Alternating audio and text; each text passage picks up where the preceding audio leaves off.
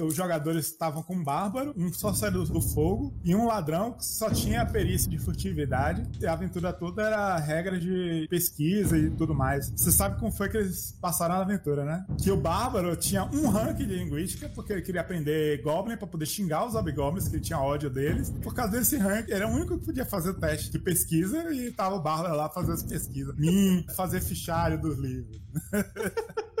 Conan the Librarian. Between the time when the oceans drank Atlantis, there was an age undreamed of. And unto this, Conan, destined to bear the jeweled crown of Aquilonia upon a troubled brow. Let me tell you of the days of high adventure. Podkeepers. Na trilha da aventura. Boa noite, Guardiões. Estamos começando mais um Podkeepers na trilha da aventura. Eu sou o Max, o seu apresentador não favorito. Não é minha classe favorita também. E hoje nós vamos falar sobre a Pathfinder Society e o jogo organizado. Hoje comigo nós temos, para variar, o Herbert. Oi. O Caio. Oi, pessoal. Hoje a gente vai interrogar o Herbert, na verdade, não é podcast. Stefan. É, pessoal.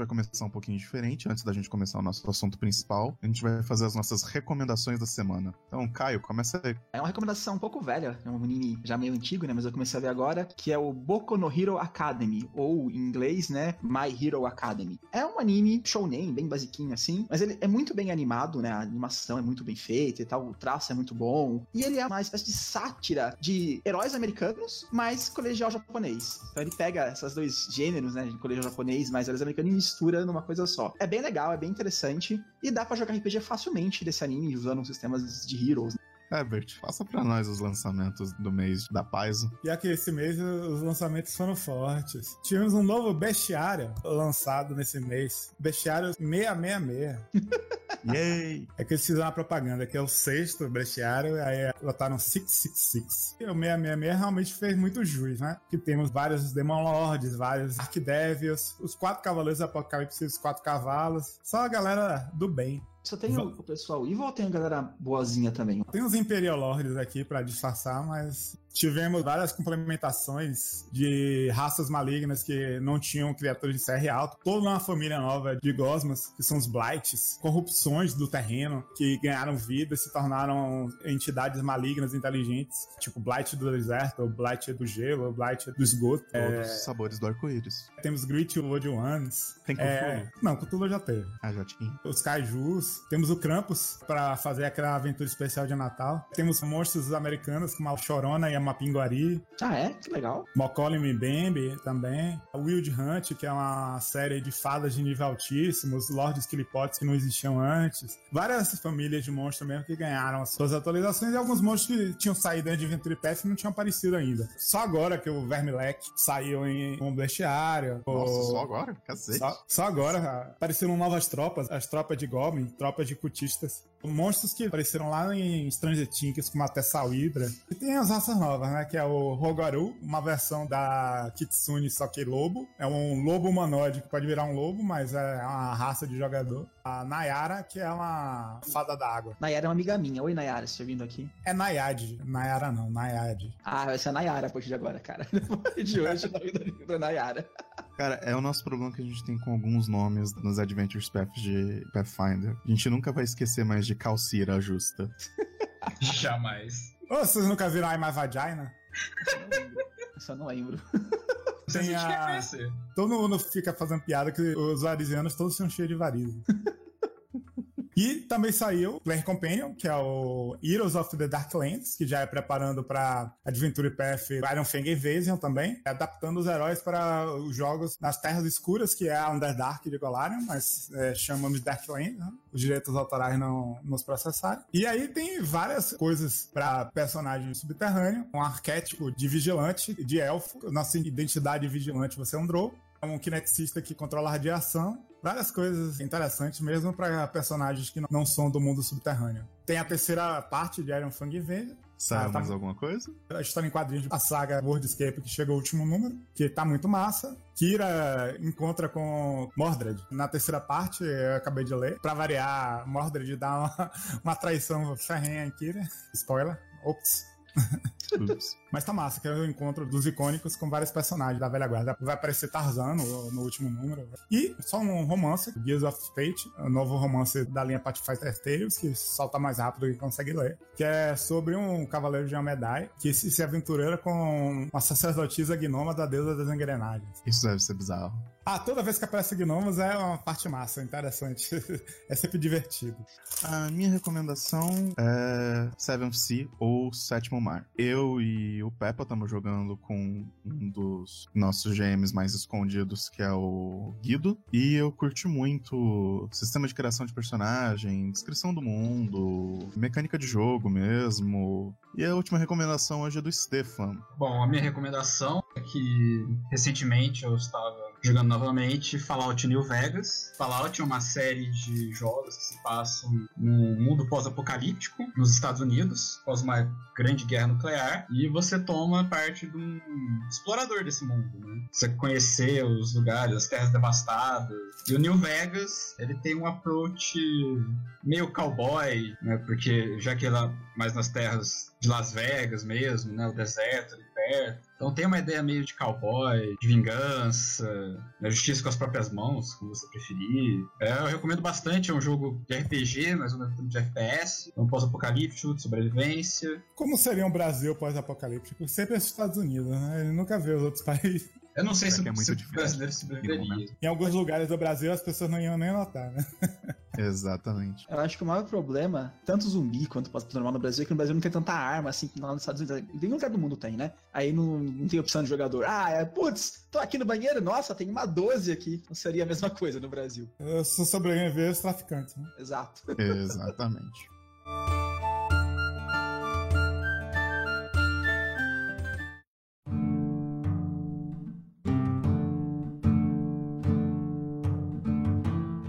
Antes de dizer o que é Pathfinder Society, é bom a gente lembrar o que é um jogo organizado, né? Pelo que eu aprendi da história do jogo organizado, isso começou já muitos anos antes, anos 80, quando começou o RPG. Lá nos Estados Unidos o pessoal se muda muito, né? Não é como aqui que o pessoal tende a ficar muito na cidade dos pais. Só hoje em dia, que mais recentemente está mudando, que as pessoas se mudando mais frequentemente. Um grupo de RPG tinha gente que não conseguia ficar uma campanha inteira, né? Então eles começaram a fazer organizações que funcionavam no país inteiro e aí jogavam as mesmas aventuras e você podia jogar uma mesa na Califórnia e no outro mês jogar numa mesa em Nova York. E aí começaram a surgir as organizações como a RPGA, que até teve suplementos próprios de Forgotten Realms, de Greyhawk também, onde eles tinham aventuras próprias só para eles jogarem. Os jogadores se cadastravam, assim, mais parecido que a gente tem aqui no Brasil com os campeonatos de Magic, que você tinha seu número de inscrição, seu ranking funcionava em qualquer cidade do Brasil que você fosse e tudo mais. E aí essa coisa foi evoluindo. Na quarta edição teve o DD Encounters, que chegou a ser jogado aqui também no Brasil. E quando a Paizo começou o Pathfinder RPG, quis fazer o cenário de RPG organizado dela, acabou sendo a Pathfinder Society. Existem outros RPGs organizados, que não é nem o do D&D, nem da Pathfinder, mas são meio raros. Chegou a ter de storytelling, chegou a ter até um RPG organizado que usava as regras do D&D, mas não era produzido pela própria TSR, depois a Wizards e hoje em dia arrasa. Mas hoje em dia no mundo, eu diria que os principais mesmo são D&D Encounters, a Pathfinder Society Mas como funciona um jogo organizado na prática? Existem aventuras que são jogadas geralmente numa tarde, por exemplo. Na Pathfinder Society são entre 4 e 6 horas, no máximo. Você joga aquela aventura, você ganha um crédito, que hoje em dia é feito pela internet, que o mestre dá um report dizendo que você jogou aquela aventura e tem uma série de perguntas se o personagem morreu, quanto dinheiro você ganhou. Na Pathfinder Society, cada aventura vale um XP. Cada 3 XP você passa de nível. Não precisa muito dizer quanto XP você ganhou, mas no Day Encounter eu não sei como é que funciona funciona.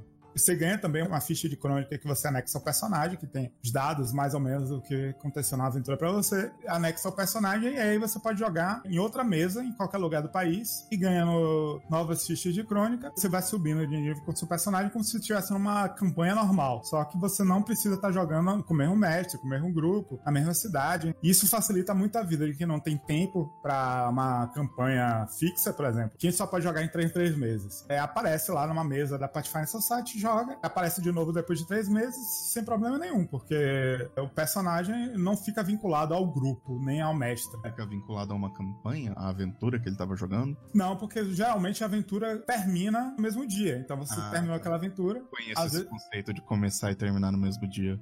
É, é bizarro. Eu também demorei a me acostumar. Claro, tem sagas, por exemplo, uma aventura em três partes que você pode jogar fora de ordem, mas esse é o mal da Pathfinder Society. Se você joga pouco e não tem a opção de escolher muito a aventura, porque os mestres geralmente organizam na ordem, aí você pula três meses, você tá acompanhando a história mais ou menos bem cortadinha, né? Você pode até jogar fora de ordem, tipo, jogar uma aventura da temporada 7, depois jogar uma aventura da temporada 1 e fica parecendo você é um viajante no tempo. Mas pelo menos você joga, tem a sensação de acompanhar a saga, você fica sabendo os acontecimentos da temporada mais ou menos, tem uma história. As pessoas no mundo todo estão jogando, estão discutindo. Claro, aqui no Brasil a gente não enxerga muito, mas nos Estados Unidos, toda loja de RPG, um cronograma de aventuras da Pathfinder Society para serem jogadas. As pessoas discutem nos fóruns, os rumos da história que vai acontecer e tudo mais.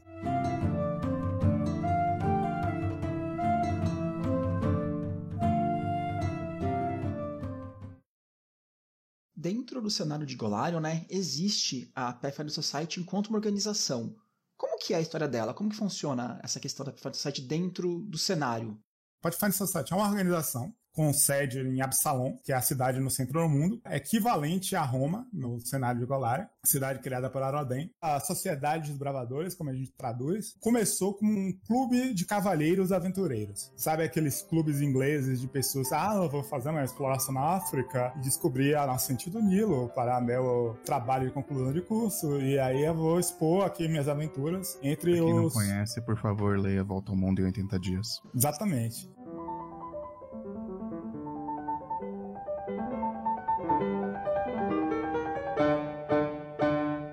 Os membros dessa organização começaram a perceber que certos segredos do cenário tinham um alinhamento um tanto quanto estranho. Começaram a pesquisar mais, se dedicar a descobrir esses segredos e aí começaram a se dedicar realmente a procurar o passado perdido de Golarion, que é um mundo muito cheio de segredos no passado, que a história está muito mal contada e existem males antigos e coisas que, se não forem cuidadas, vão causar muitos problemas. Então, eles meio que se tornaram uma guilda de aventureiros que pesquisa pelo mundo segredos antigos e protege a população desses segredos. A gente gosta de brincar que é uma guilda de Indiana Jones um bando de Indiana Jones fica sabendo de perigos ou segredos antigos, vai lá desvendar e recuperar antes de cair em mãos erradas essa ideia parece que vem um pouco na aventura do Rise of the Rune Lords, né? Que você tem a ideia de um mal antigo que está para voltar. Como o nome do sistema é Pathfinder, eles cogitaram até que todo aventureiro fosse um membro da Pathfinder Society, mas depois voltaram atrás para não limitar muito todo personagem, seja deterministicamente esse background único apenas e tudo mais. E aí a Pathfinder Society acabou sendo um cenário à parte, tanto é que você tá vendo na Starfinder ainda muito mais o arquétipo de todo aventureiro é um membro da Startup Pioneer Society que não teve no Pathfinder, por exemplo. Tem uma pergunta aqui do Lucas Lins. Como faz para jogar com esse estilo, com um personagem novo entrando e saindo no meio da aventura? As aventuras, elas têm patamares. The Confirmation, a aventura patamar 1, 2. Então você só pode jogar com o personagem nível 1 nível 2. Aí você tem uma aventura patamar 3, 7. Quer dizer, se joga o personagem nível de 3 a 7. Você, às vezes, joga com um grupo com níveis muito diferentes. Tipo assim, uma aventura patamar 1, 5. Você pode ter um cara sozinho de nível 1 e mais 5 caras de nível 5. Tá lá você se escondendo no meio do combate. Mas, no geral, isso funciona. As aventuras são pensadas para todo mundo ter uma contribuição Você nunca joga com um personagem muito fraco, muito mais forte do resto do grupo. Tem toda uma divisão de patamares de jogo. E se a aventura que estiver jogando no dia não for com um patamar que um personagem seu jogue, você pode jogar com um personagem icônico, que é os personagens prontos, e aí você fica com aquela ficha. Quando o seu personagem chegar no nível de poder absorver aquela ficha, aí ele ganha o XP e o dinheiro daquela ficha. Ou se for personagem que for um nível muito mais alto, você pode criar um novo personagem e jogar aquela ficha daquele dia que você jogou e não pode jogar com seu. Como que você justifica a entrada ou saída de alguém? Aí eu vou falar da Pathfinder Society dentro do jogo. Claro que em outros jogos organizados tem outras desculpas. A Pathfinder Society, ela treina aventureiros, ela tem dentro da dependência dela mestres que ensinam praticamente todas as classes. As pessoas chegam mesmo despreparadas e aprendem as habilidades de aventureiro lá, mais voltada para arqueologia do que normalmente um aventureiro comum seria, mas ainda assim é um aventureiro normal. Ou você é um herói que ganhou um convite para ser membro da Sociedade dos Bravadores em campo, criado geralmente o background de todos os personagens jogadores. Esse Lord inglês olhou para aquele orc pelado com um lobo gigante e disse: Ó, oh, obviamente ele será um arqueólogo perfeito para a nossa organização. Vamos chamá-lo para ficar babando em cima dos pergaminhos. O que de fato acontece, porque o que aparece de bárbaras em campanha de investigação é caso sério. Na prática, as aventuras funcionam como um episódio do Comandos em Ação. Existe um capitão de aventura da Pathfinder Society. Vamos ver quem está de folga hoje? Quem não está fazendo nada? Aí abre a porta do corredor. Você, você, você, entre na minha sala. Aí é um grupo de aventureiros totalmente aleatório. Nunca trabalhou junto, totalmente incapazes de ter as habilidades necessárias para a missão. Quatro bárbaros para investigar uma biblioteca, um bardo frufru, um ladrão nobre e um mago do gelo para ir numa selva sempre é o pior conjunto de aventureiros possível. Um bando de gente que não sabe falar, só grunhe para fazer a missão de infiltração. Parece todos os nossos grupos. Eu ah, acho que a gente vai se encaixar bem nisso. As aventuras Spotify Society parece episódio dos Simpsons. Você começa a introdução, ah, vamos ali escalar aquela montanha. Começa a escalar a montanha, de repente cai no buraco e vão pro selva do dinossauro. Aí eu, droga, vim as personagens erradas.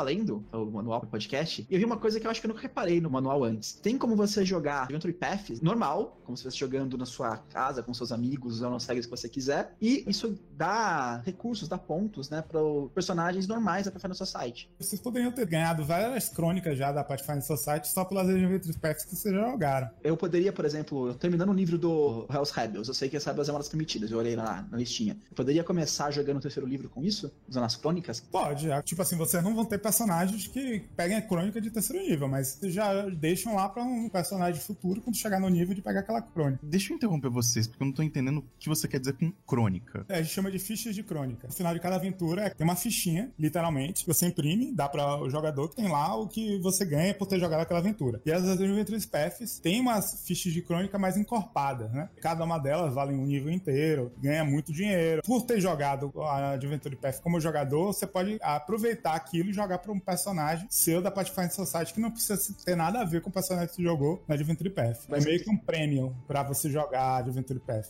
E você tem isso com quase tudo, de ler os romances, de jogar o card game, muita coisa você ganha um prêmio da Pathfinder Society. Por exemplo, se tinha uma camisa comprada da Paizo, com imagens dos livros da Paz, ou fazendo cosplay de um personagem icônico, você ganha reroll nas aventuras da Pathfinder Society. Ah, é? Eu tenho uma da camiseta hora. das Grey Maidens aqui em casa que eu comprei. Tem um jogador mesmo que ele comprou a camisa só pra ir com reroll. Pay to win! Eu vou ser muito cheater nesse negócio, então, quando eu for jogar. Você não precisa de vestido necessariamente. Tem gente que faz bandana, gente faz um casaquinho, alguma coisa assim.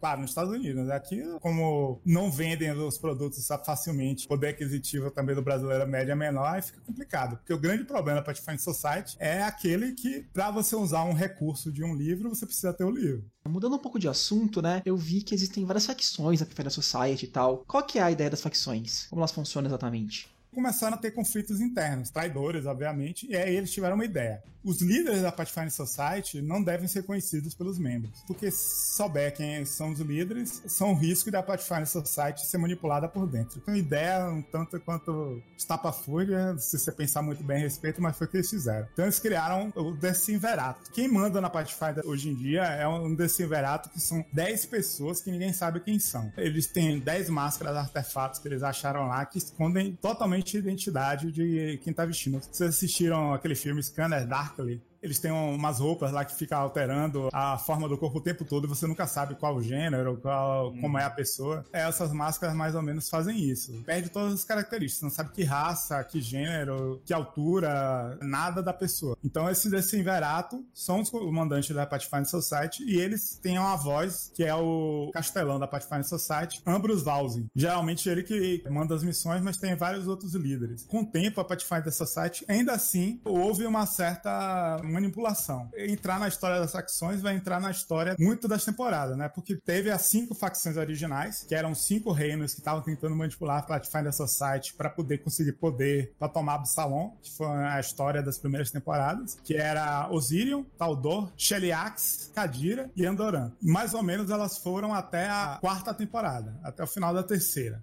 surgiram as novas facções porque eles estavam achando que essas facções eram muito limitantes, nem todo jogador conseguia uma opção, não tinha uma opção muito boa para personagens bons e tudo mais. Aí surgiram as cinco novas facções. Essas eram baseadas em conceitos, que é a Lantern Lodge, que era uma facção oriental, era uma loja do Oriente que está querendo influenciar a exploração do Oriente, aí tinha os seus objetivos próprios. A Shadow Lodge é uma história à parte muito complicada, mas a gente chamava de sindicato da Pathfinder Society, que era um grupo de desbravadores que eles tinham sido feridos em aventuras mal feitas dos do Sinverato, desconfiava do Sinverato e meio que foram chamados para sempre ficarem de olho nas ordens do Sinverato para ver se eles estavam fazendo as coisas direitas, se estavam cuidando dos aventureiros, então eles chamavam do sindicato. Então eles eram corregedoria da Pathfinder Society. Tem toda uma história por trás, porque eles eram uma facção dissidente, que foi a história da terceira temporada, acabou lutando contra a Pathfinder Society, teve uma guerra interna. No final, acabou que eles sendo incorporados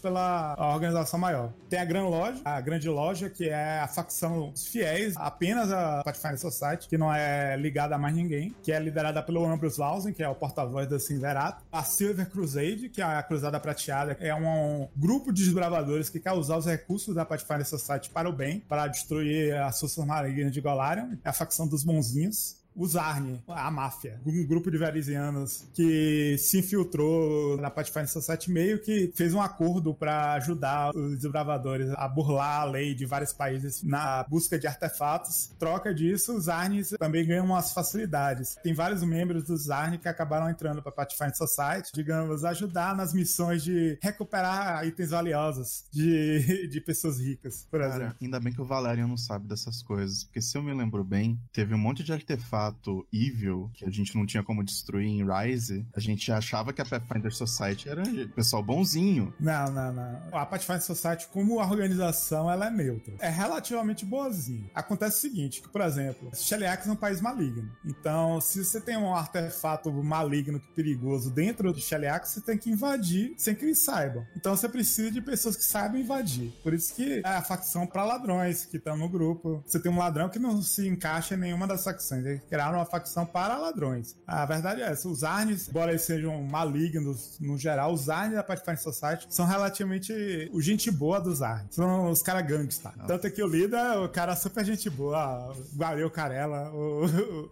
o, grande treteiro da Pathfinder Society. A gente vendeu aquele caldeirão de fazer os Rune Giant lá. Aí se a gente vendeu pra um cara que era da facção de Sheliax, fudeu! É, mas a facção de Sheliax da Pathfinder Society, ela tem uma, toda uma história de por que ela existe, né? Que a líder é a Paracondessa, que foi enviada como espiã para espionar a Pathfinder Society, mas acabou traindo o Sheliax para Pathfinder Society. Tanto é que o que acontece depois que eu vou falar agora é que as facções antigas meio que acabam. Que primeiro teve uma temporada que acabou a Lantern Lodge e a Shadow Lodge logo no primeiro ano. Todo personagem tem uma facção. Então toda vez que você cumpre uma aventura pela sua facção, você ganha um ponto para aquela facção. Meio Harry Potter. Um ponto para Gryffindor.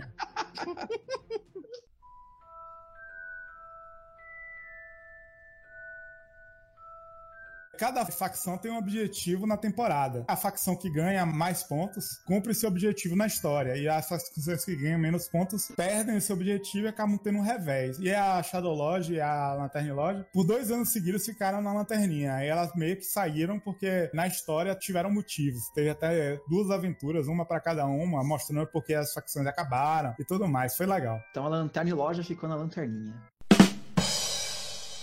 Muita gente quer que ela volte, né? Mas meio que ela foi incorporada em outra facção. Já a Shadow Lodge é spoiler dizer o que foi que aconteceu. E aí teve um evento, a aventura final da quinta temporada, que acabaram todas as facções antigas, por algum motivo. Sheliax, Kadira, Osirion, Andoran e Taldor. E os líderes, cada um criou uma facção nova, que não tinha mais ligação com seus países natais. A Sheliax virou Dark Archive, que é a Paracondessa acabou responsável pela segurança de itens mágicos malignos. Então, a facção que é tipo Área 50 51 do filme de Indiana Jones, né? Pesquisa e recupera itens mágicos perigosos e leva para um depósito no fundo da Pathfinder Society para estudar. Segundo eles. Ninguém sabe o que realmente eles sabem. Você não pode jogar personagem evil na Pathfinder Society, não é a facção. Vou fingir que sou evil. É a facção nefasta da Pathfinder Society. Quadira se fundiu com Zarnia, também nesse ano eles ficaram em último lugar e foram absorvidos. As duas viraram uma facção chamada Dexchange, o troco ou a troca, que é uma facção voltada para o comércio e para o lado não ortodoxo da lei. Um lado de fachada dos mercadores, que é o líder de Kadira, que era um príncipe mercante lá, eu nunca lembro o nome dele, Albi, algo, não sei o que lá. Igual o ficou responsável pelo tráfico de mercadorias, digamos assim. Os dois ainda aparecem bastante, mas Guaril, como é um personagem mais popular, ele aparece sempre.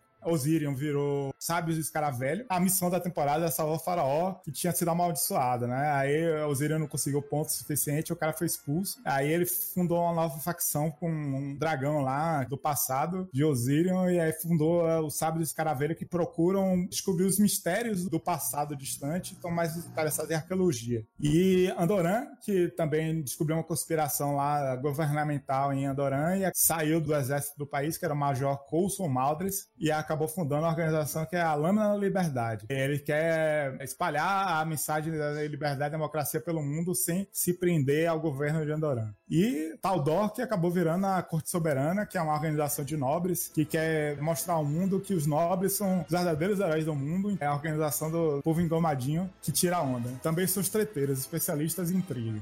Nossa, peraí que eu me perdi. Quantas são? São oito facções. Das velhas, acabou a Shadow Lodge e a Lantern Lodge. O Zarni foi fundido com Dark Skand, aí só ficaram Grande Lodge e a Silver Crusade. E as cinco novas, que é Dark Archive, Dark Skand, Scarab Sages, Liberty Edge, Sovereign Court. Aí o pessoal quer que crie uma facção na natureza, que é o que falta. Por exemplo, não tem uma facção para druida, para ranger, mas por enquanto são só essas.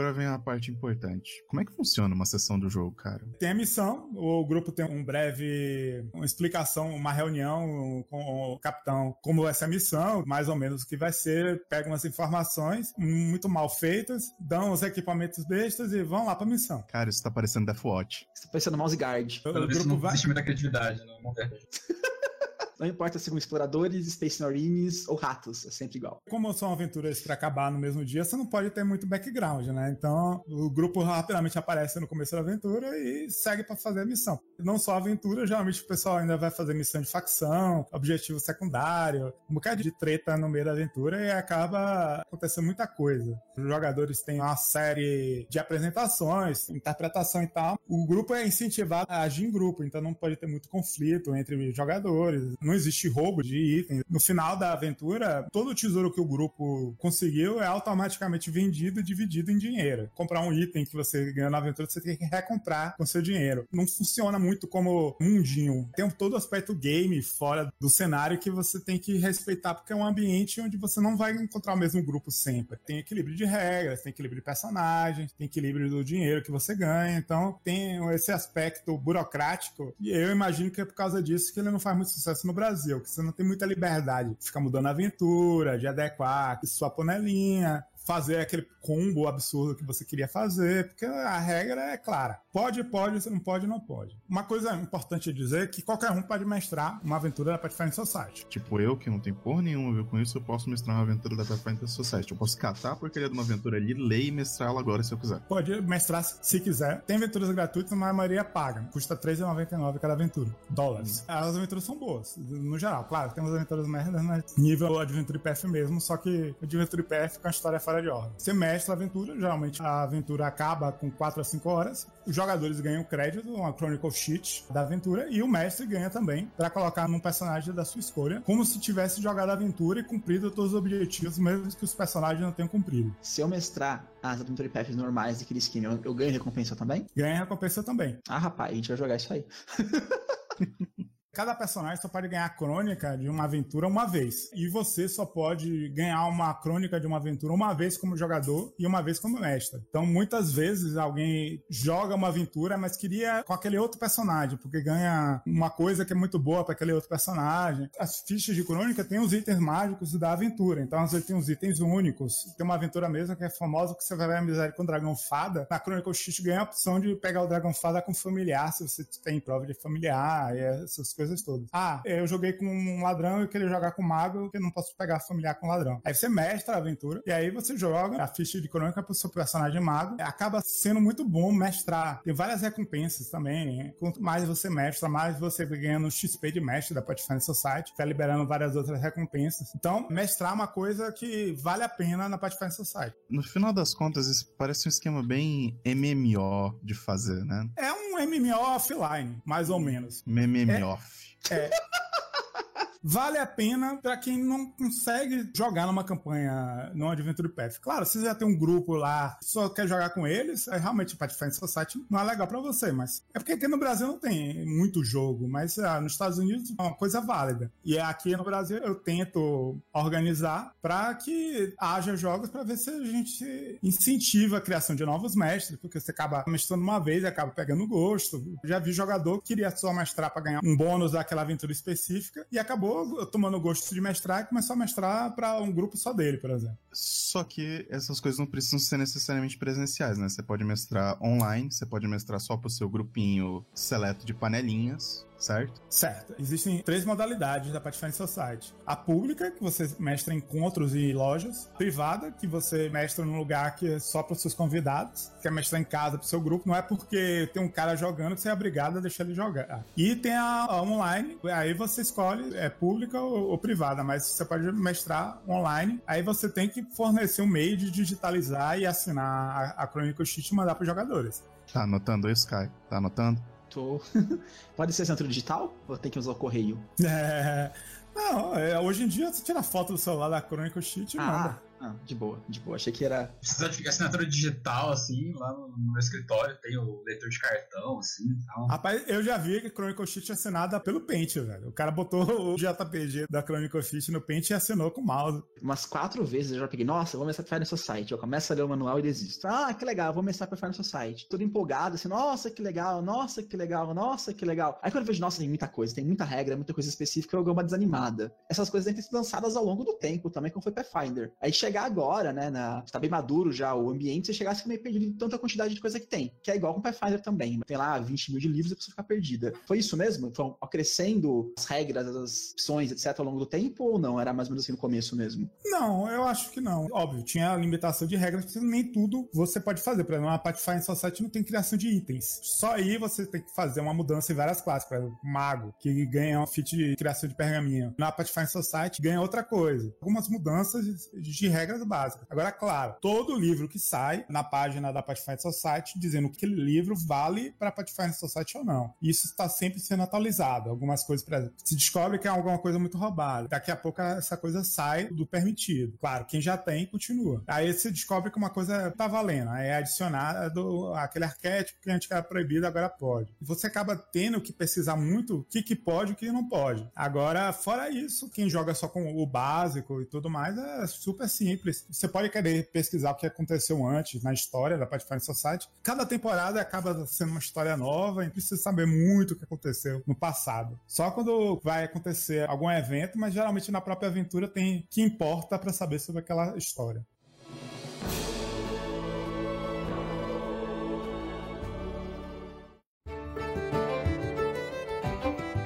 Aproveitando que a gente já entrou nisso, quais são as regras para criação de personagem na Pathfinder Society? O que é diferente do Pathfinder normal? Todo personagem começa com 150 moedas de ouro. Você não joga o dinheiro inicial, é fixo. Todo personagem começa com dois traits, que é uma coisa que nem todo mundo usa, principalmente quem só joga com livro em português, que são as características. Tem características específicas da Pathfinder Society, então geralmente todo mundo começa com um trait de facção, que é um trait novo que só existe na Pathfinder Society. Cada facção tem seus próprios traits. Tem alguns traits até bem roubados, nível fit máximo HP nível 1. O HP de nível você também não joga, é aquele usado na média. Não existe feat de criação de item. O manual tem o que você substitui se seu personagem ganha um de graça. Não pode fazer personagem maligno. Você não pode ser adorador deuses malignos em algumas situações, outras são permitidas. Uma pessoa que não tenha nada, não tem nenhum livro de Pathfinder, ele pode jogar com o quê? Quais são as opções liberadas para ele? A Pathfinder Society assume que todo mundo tem livro básico. Poderia usar personagens do livro básico sem problema nenhum. Quando a gente diz assume, bota entre aspas. Nós não perguntamos. A gente assume que todo mundo tem um livro básico. Você pode fazer um personagem, inclusive tem uma modalidade da Pathfinder Society, o jogo Core, que só permite personagens usando opções do livro básico e o PDF de traits que tem de graça no site da Paz. Obviamente, teria que ter os outros livros que você vai usar no personagem. A partir daí que você tem que comprovar alguma coisa. Agora você tem que baixar o manual da Pathfinder Society e fazer o seu personagem de acordo com essas regras. Aqui a galera todo mundo tem HeroLab. Tem um botãozinho no HeroLab lá, personagem na Pathfinder Society. Ele já checa todos os seus feats, vê se tudo tá legal, todos os itens que você comprou e manda bala. Aproveitando, o Augusto fez uma pergunta: se é possível jogar usando o HeroLab?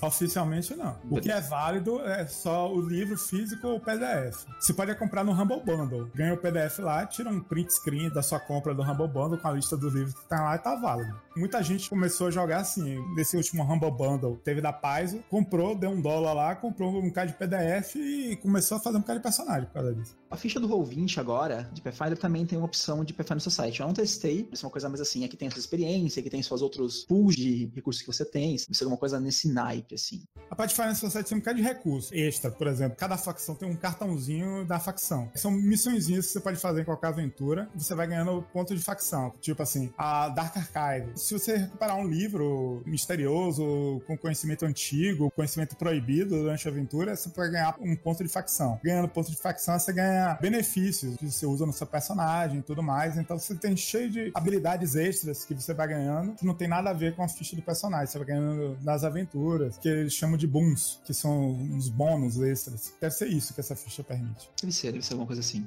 A maioria das regras opcionais da Pathfinder nasceu da Pathfinder Society. O Ultimate Intrigue quase todo nasceu da Pathfinder Society. Regras opcionais usadas em cenários. E tem muito mais regras que nunca apareciam em livro nenhum, por exemplo. Tem uma regra de investigação de uma aventura chamada Scars of Three Crusade. O pessoal odeia essa regra, mas eu achei fantástica para aventuras de mistério, essas coisas assim.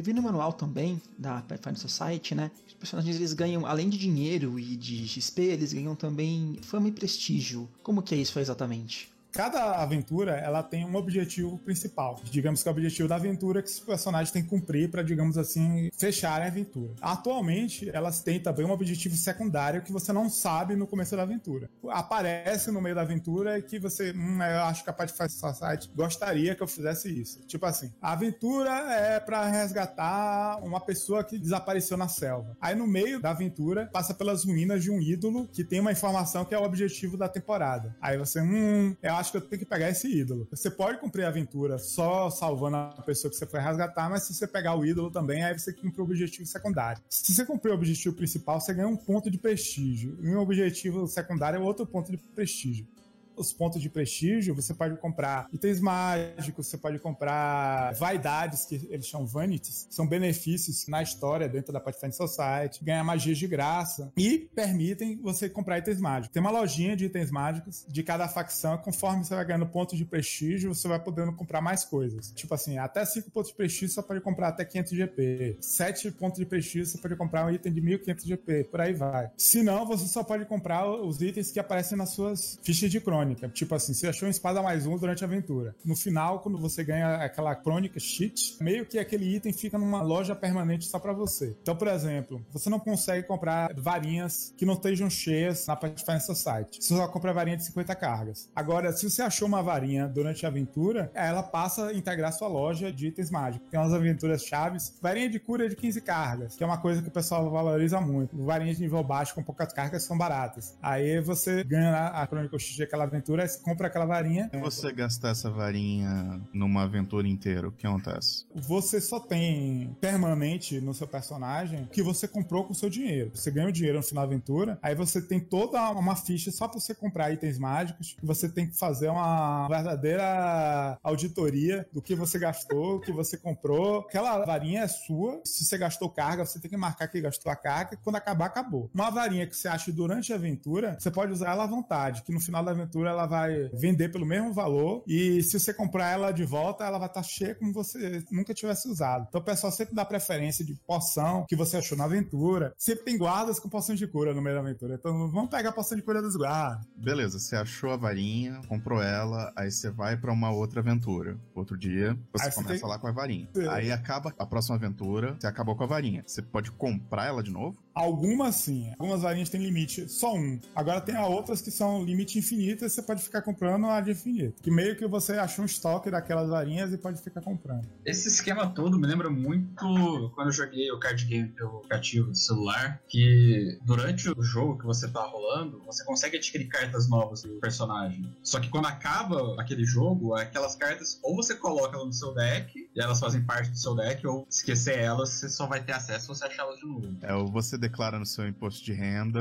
ou esquece. Ah, é bem É. por aí. O pessoal tem uns vícios já da Pathfinder Society, por exemplo. Como você gastar varinha, você tá gastando do seu dinheiro e você joga muito com estranho lá nos Estados Unidos, ninguém cura ninguém com sua própria varinha. É meio que recomendado que você use os seus dois primeiros pontos de prestígio pra comprar uma varinha de cura. E aí, quando você toma dano, o clérigo usa sua varinha pra te curar. Que lá o pessoal não sabe dividir, não. Muita pouca gente faz um healer. Todo mundo anda com a sua própria varinha de cura pra ser curado. Aqui no Brasil, não. Aqui o pessoal faz clérigo e sai curando todo mundo de graça e ninguém se importa muito com isso. Mas lá nos Estados Unidos o pessoal faz pressão. Tipo assim, se você não comprar a sua própria varinha no primeiro nível, você é um peso morto. Tem uma coisa que eu vi na, na manual, né? Alguma deficiência no jogo, uma doença, envenenamento, coisa assim. Você tem que pagar, conseguir recursos pra conseguir remover isso de você. Por exemplo, uma magia de curar a doença custa um ponto de prestígio. Aí, se você terminar a aventura doente, automaticamente perdeu um ponto de prestígio que você acabou de ganhar pra tirar a doença. Se tiver um clérigo no grupo e ele tiver a magia preparada, ele poderia usar em você? Sem... Pode. Agora, por exemplo, nos Estados Unidos as pessoas cobram pra isso. E aqui não. Ah, dá pra fazer comércio entre as pessoas? Ah, você paga aí 20 dessas peças de ouro eu te curo. Tem, dá pra fazer isso ou não? É. Não, isso não dá pra ficar passando o personagem. Capaz de cobrar fora do jogo, tipo assim, me dê 10 dólares, senão não. Paga um lanchinho aí. É uma coisa muito estranha que aqui no Brasil a gente não sente, mas que lá tem. Lá eles jogam muito como desconhecido. Fora da mesa de jogo, você não fala com aquela pessoa. Não é seu amigo, não, não é nada seu. Às vezes nem sabe qual é o nome do jogador, só sabe o nome do personagem. É até melhor essas situações. Quando eu joguei RPG aqui em São Carlos, né? Eu não sabia o nome das pessoas que eu tava jogando, não conhecia ninguém. Aí por muito tempo o Stefan eu chamei ele pelo nome do personagem dele, por muito tempo, assim. Muito tempo. Tá, tem uns amigos nossos aqui, óbvio. A gente sabe o nome da pessoa. Quando a gente vai ligar pra casa da pessoa, por exemplo, chama pelo nome do personagem. O nome do personagem é muito melhor. É o mesmo. Barramute nunca foi o nome do personagem. É o nome que todo mundo me chama. Quer dizer, mentira, todo mundo me chama de Evan.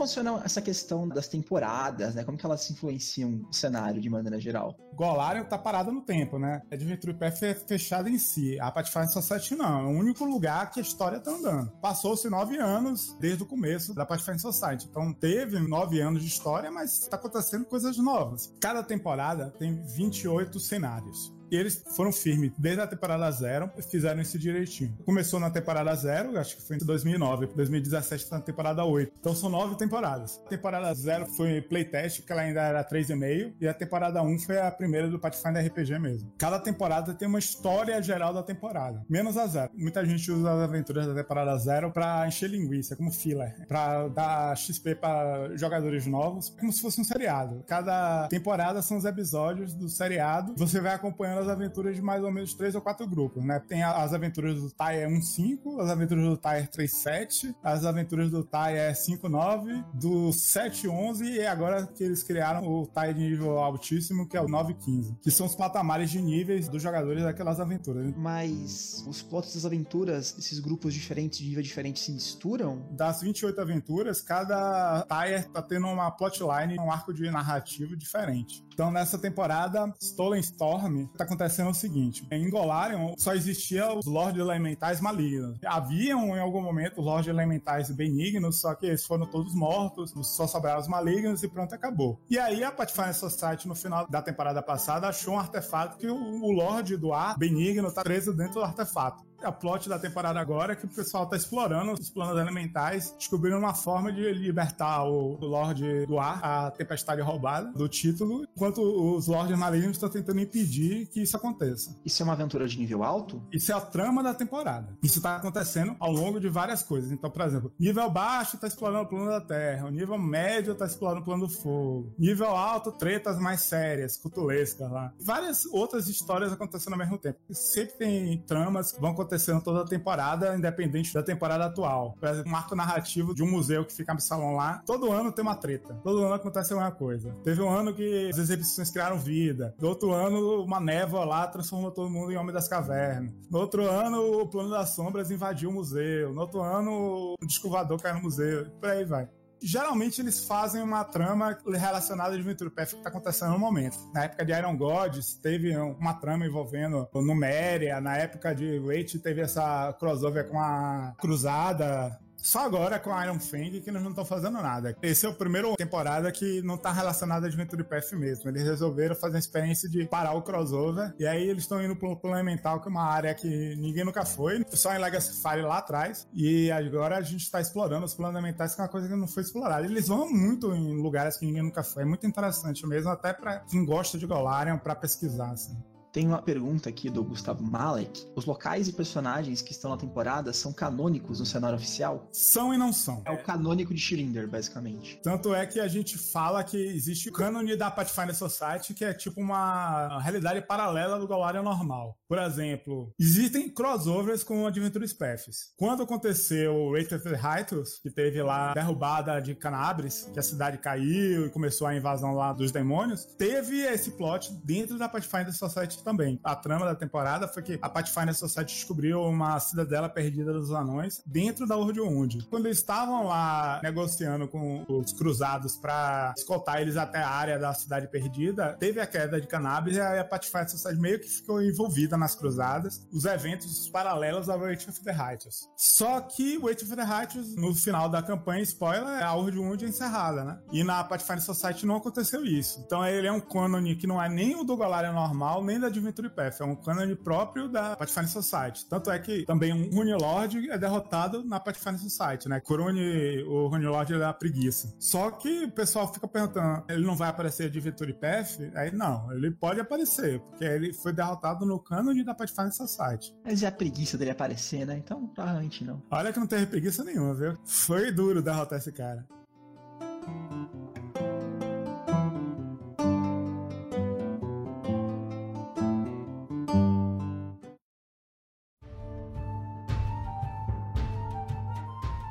É tipo as séries da Netflix da Marvel. Tem os Vingadores lá, aí tem a Cage, Jessica Jones. Eles estão no mesmo mundo, mas ao mesmo tempo não estão. O outro cenário nunca cita eles, nunca fala deles. A única vez que aconteceu foi naquela Adventure Path Shattered Star. O grupo da Shattered Star é membro da Pathfinder Society. Aparecem vários NPCs da Pathfinder Society, mas só ficou nisso. Odiou nos Estados Unidos, porque tem gente que tem raiva da Pathfinder Society lá. Não gostam desse negócio de ter o livro, e aí tem raiva de mestres que insistem em usar as regras da Pathfinder Society na mesa de jogo fora do jogo normal, não permitem nenhum arquétipo ou feat que não seja permitido na Pathfinder Society. É uma coisa comum nos Estados Unidos. Ah, eu aqui também faço isso, geralmente. O que é proibido na Pathfinder Society, geralmente, são coisas roubadas. Então, meio que eu uso como parâmetro de comparação. Principalmente com Beast, que tem ódio mortal da Pathfinder Society. Na internet teve campanha contra a Chatalha de Star, porque Pathfinder Society é uma organização maligna, porque tem os Zarg, como você mesmo tá falando. Desse Inverato é maligno e estavam forçando jogadores a jogar personagens malignos. Teve aquela cruzada contra a Chataria e meio que eles decidiram que ninguém nunca mais vai ser obrigado a ser membro da Pathfinder Society em Adventure Path. Pô, Eu- frecura desse povo. Eu sigo algumas das regras que eles falam, talvez eu não, conheça, eu não siga todas porque eu não conheça todas, porque eu não vou a fundo também. Mas de classe e arquétipo que eles banem, eu costumo banir também, de maneira geral, né? Eu tirei o, o Summoner original e tudo mais. E eu acho que eu seguiria também se conhecesse todos os feats e coisas assim. Devia ter um Google, sabe? Eu procuro um feat ele fala, esse feat pode ou não pode. Se tivesse, seria mais fácil. Tem alguns feats e arquétipos que eles não proibiram porque acham roubado. Eles proibiram porque querem deixar isso como recompensa para uma aventura específica. Tem uma aventura que permite uns feats lá de Azimar, porque é uma aventura que envolve você encontrar lá uns anjos, não sei o quê. Aí o feat é proibido, mas na crônica daquela aventura tem lá. Essa crônica permite você pegar tal feat mesmo sendo proibido, porque é o prêmio daquela aventura. As raças são proibidas por causa disso. Eles usam as raças como prêmio para quem vai às convenções. Cada Gen Con de cada ano é uma raça. E na convenção da Nintendo pegar um mil. Tem umas convenções online, os países que não conseguem fazer número mínimo de mesas para conseguir esses booms especiais. Tem vários booms, não é só de raça, permitem várias coisas, mas a maioria é de raça. Hoje em dia, para jogar com Azimar e com Typhon, é só com boom de convenção. Aí o pessoal às vezes se junta para fazer uma convenção online para ganhar esses booms especiais. Qual é o mínimo de mesa pra uma convenção online? Sete meses. Olha, nesse chat aqui tem quatro mestres que conseguem tranquilamente mestrar uma aventura. Né? Eu, você, o Max e o Stefan tranquilamente mestramos alguma coisa.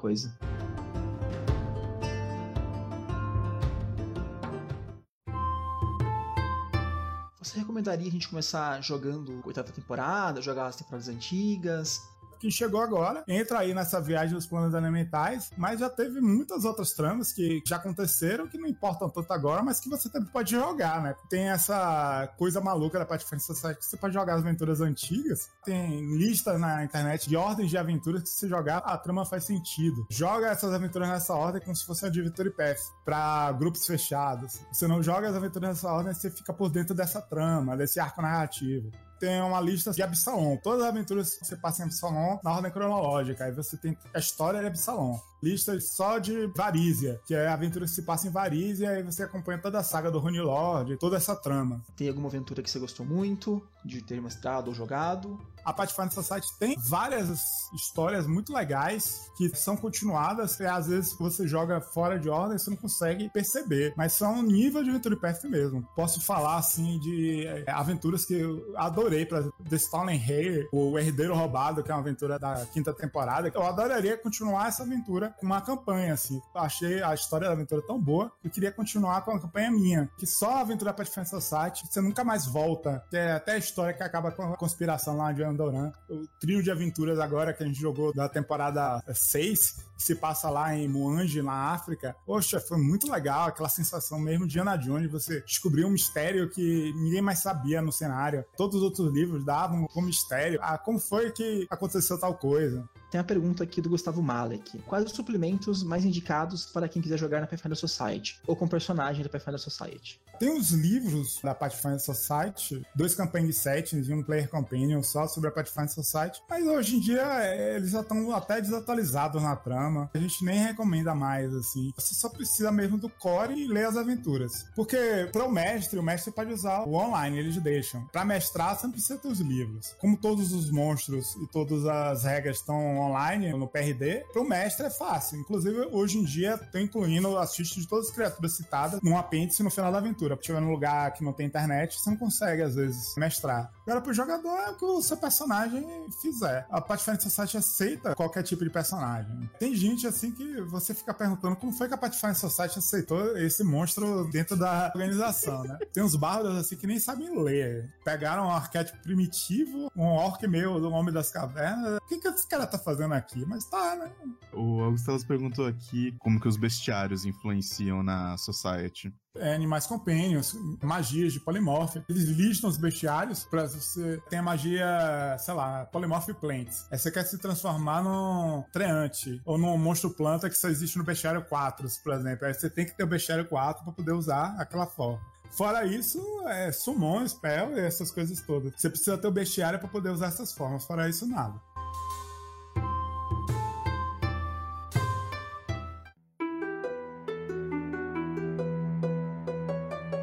Se eu quiser jogar Pathfinder Society, onde eu encontro jogos acontecendo aqui no Brasil?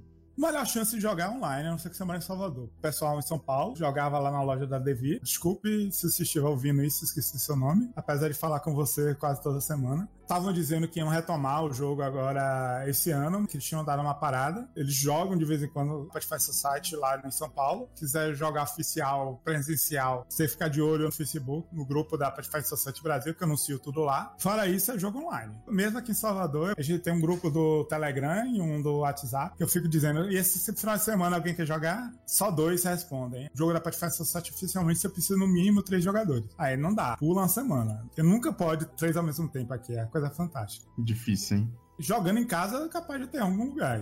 Nem eu sei todos os jogadores. É. Os nossos amigos hermanos de Portugal, Portugal tem uma Pathfinder Society fortíssima, fazem reuniões todo mês, eu fico admirado como eles são unidos lá. Dezenas de mesas numa convenção, uma coisa de louco. O grupo do Facebook deles não tem postagem, sei lá, tira as minhas há uns dois anos. Falam um pouco pelo Facebook, mas são muito unidos por outros meios. Por incrível que pareça, Mato Grosso do Sul, lá em Sinop, tinha um grupo lá, não sei se eles jogam até hoje, mas é, jogavam Conta pra gente como você fez para virar Venture Captain. Quando começou o Pathfinder, tinha poucas aventuras, né? Essas aventuras da Pathfinder Society eram curtinhas, era só PDF, então era baratinha, né? Eu disse, poxa, eu tava mestrando Ryzen na época, acho que eu vou comprar uma aventura dessa da Pathfinder Society e enfiar no meio de Ryzen como se fosse uma quest alternativa. E eu achei a aventura legal, assim, tão cheia de conteúdo, tão inovadora, assim, que eu comecei a comprar as aventuras da Pathfinder Society só pra ler. Essa primeira vez que eu mestrei, eu nem reportei. Aí um dia, um grupo de amigos meus, que não era o grupo que eu jogo normalmente, chegou. Herbert, bora jogar uma aventura, um one shot de Pathfinder só pra gente viver o sistema? Eu disse, bora. Ah, vou usar aquela aventura da Pathfinder Society, que ela é rapidinha, é só one shot mesmo. E aí eu disse, bora jogar sério? Bora fazer os personagens pela regra da Pathfinder Society e reportar oficialmente? Aí a gente, bora, bora. Aí todo mundo aceitou a brincadeira e eu reportei. Um mês depois chegou o um e-mail da Pathfinder Society. Você foi um dos primeiros que reportou aí da América do Sul, você tá interessado em ser Venture Captain? Aí eu disse, poxa, eu nunca nem joguei na aventura da Pathfinder Society, eu fui de brincadeira. Na época eu tava tendo amizade com o pessoal aí de São Paulo, que fazia um podcast também. Eles jogavam Pathfinder Society, né? Só que ninguém deles queria ser capitão, porque jogavam outros sistemas e só jogavam Pathfinder de brinks. Pô, Herbert, você é um cara que conhece muito de Pathfinder, conhece muito da Paz, conhece muito de Golara. Você devia aceitar tentar ser capitão.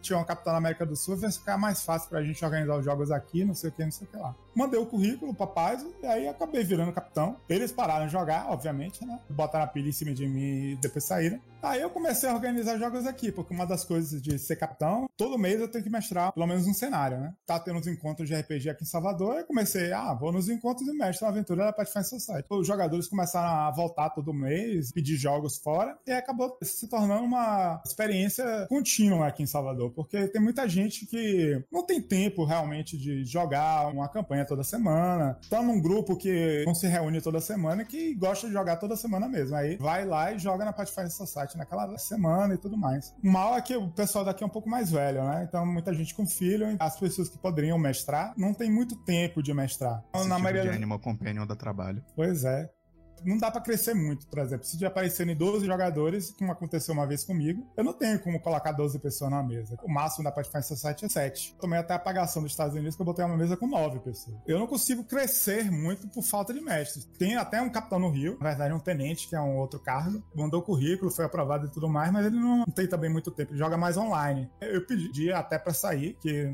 ah, não tá tendo expansão nenhuma aqui no Brasil, desisti, né? Deixei de ser capitão. Quando o livro do jogador saiu mesmo, que foi aquela enrolação toda, sai, não sai, sai, não sai. Aí o pessoal voltou a jogar, se entusiasmou de novo, aí eu comecei a mestrar de novo e me pediram de novo para ser capitão. Eu disse, poxa, não faz nem justiça ser capitão. Capitão ganha todos os PDFs da paz é de graça, né? E apesar de eu assinar tudo, ter o direito de ganhar os PDFs de qualquer forma, eu ficava é injusto eu ganhar, sendo que eu faço tão pouco. Se você acha pouco, então você quer ser capitão da América do Sul inteira, porque tem gente jogando na Argentina, no Chile, no Uruguai. Aí eu disse, ah, então tá. Aí por isso que eu sou capitão regional não oficial oficial, né? Só tem um cargo de Venture Captain porque a América do Sul é muito pequena. Mesmo para um capitão regional. Eu só sou Venture Captain e tomo conta do continente todo. Que responsa, hein? Mesmo assim é muito pouco, velho. Tem uma guria na Argentina que ela faz um trabalho bem melhor. Lá na Argentina, ela chegou a organizar um especial, sete GMs para poder mestrar, uma mesa para cada tire. É um evento que só tem convenção mesmo. Você que devia ser a capitã da América do Sul, mas ela não quer, ela prefere só cuidar do grupo dela. Fiquei com essa responsabilidade, mas ainda assim é muito pouco, muita pouca gente joga. Aqui no Brasil, esse negócio de ter que ter o livro é muito complicado. Às vezes não pode nem comprar. Pela Devi só tem o básico. Pra comprar em PDF, tem? Não, a Devir não, Não. lançou PDF, os livros. As aventuras estão em inglês. Eu não tenho permissão pra traduzir. Eu pedi permissão pra Devi pra traduzir o manual da própria Pathfinder Society. Foi a época que saiu o Pathfinder. A Devi me ignorou, nunca entrou em contato comigo e tudo mais. Mas eu disse que eu não posso disponibilizar, só a Devi que pode disponibilizar pro Brasil. Aí eu desisti. É meio que eu tô seguindo com a barriga nesse negócio, mas eu tô tentando sobreviver, né? Ver aí se a Devi lança mais livros, se o pessoal se entusiasma. Mas daqui no Nordeste que é complicado, né? Se eu morasse em São Paulo, aí tem mais eventos de RPG por aí do que aqui. Pode ser que eu conseguisse mais coisa, mas daqui de Salvador eu não posso ficar viajando. Eu acho que no final das contas, não tem como a gente depender muito da Devir pra isso também. Ah, não, agora eu quero fazer desabafo. A Devir Ibéria traduziu o manual da Pathfinder Society, traduz todo ano, já traduziu várias aventuras, liberou tudo de graça com o FTP da vida para todos os fãs baixarem, o pessoal da Argentina, do Uruguai, ficaram me mandando um link, tá tudo de graça para eles. Eu fico numa raiva. E a mesma Devir, gente, como é que pode? Eu já falei com os caras da Devir, eles vieram numa convenção de RPG aqui, já falei, me apresentei, disseram, ah, já ia fazer um contato com você, não sei o quê, e nunca mais. O cara que mestra em São Paulo, ele mestra lá na loja da Devir mesmo. Ele disse que os caras são super abertos a conversar com eles e tal, mas não tem mínimo interesse na Pathfinder Society, quer dizer, a divulgação do produto deles não tá nem aí. É, Eu lembro que quando eu mestrei Web Goblins, né, que era a primeira aventura, a única, na verdade, né, aventura traduzida pro Brasil da de É a válida pra Pathfinder Society, é a única. Eu entrei em contato com eles, olha, joguei aqui, tal, tal, tal, bababá, tudo que eu consegui foi um retweet. Já falei até isso nos relatórios lá para os Estados Unidos. que A Devir não tá nem aí pra Pathfinder Society e pronto, acabou. Não- Aliás, o Pathfinder, como modo geral, fica parecendo que eles foram obrigados pela Devir Ibéria. Ó, a gente comprou a licença do Pathfinder, aí fiquem com vocês. Eu acho que a gente pode mudar pra RPG. Qualquer RPG eles estão sendo obrigados a fazer, sabe? Eles não querem. Eu ofereci pra Devir oficialmente. Ó, eu lanço na comunidade do Pathfinder RPG Brasil as histórias icônicas e pra comemorar o o lançamento do livro, eu só preciso da autorização de vocês porque vocês detêm todos os direitos. Aí eles, vamos pensar. Nunca me responderam. Como colocado aqui, rolou aquele bom e velho cagou. É a melhor definição possível.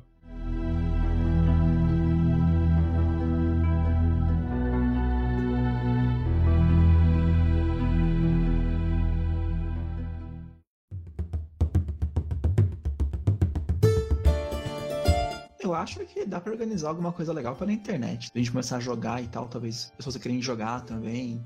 Haha, Finalmente a mosca percebeu que está na teia da aranha.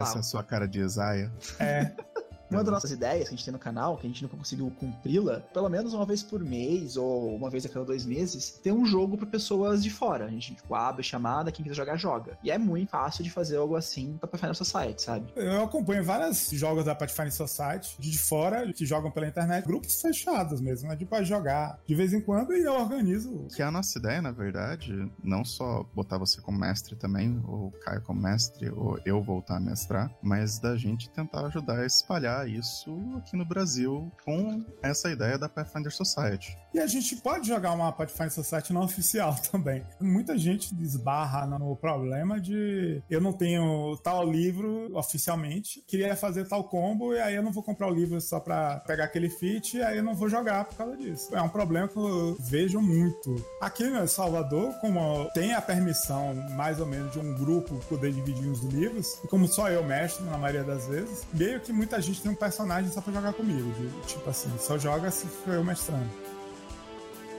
Eu acho que a gente pode fechar o podcast por aqui. Beleza, gente? Valeu aí, pessoal. Boa, Boa noite a todos, obrigado. Alô, boa noite.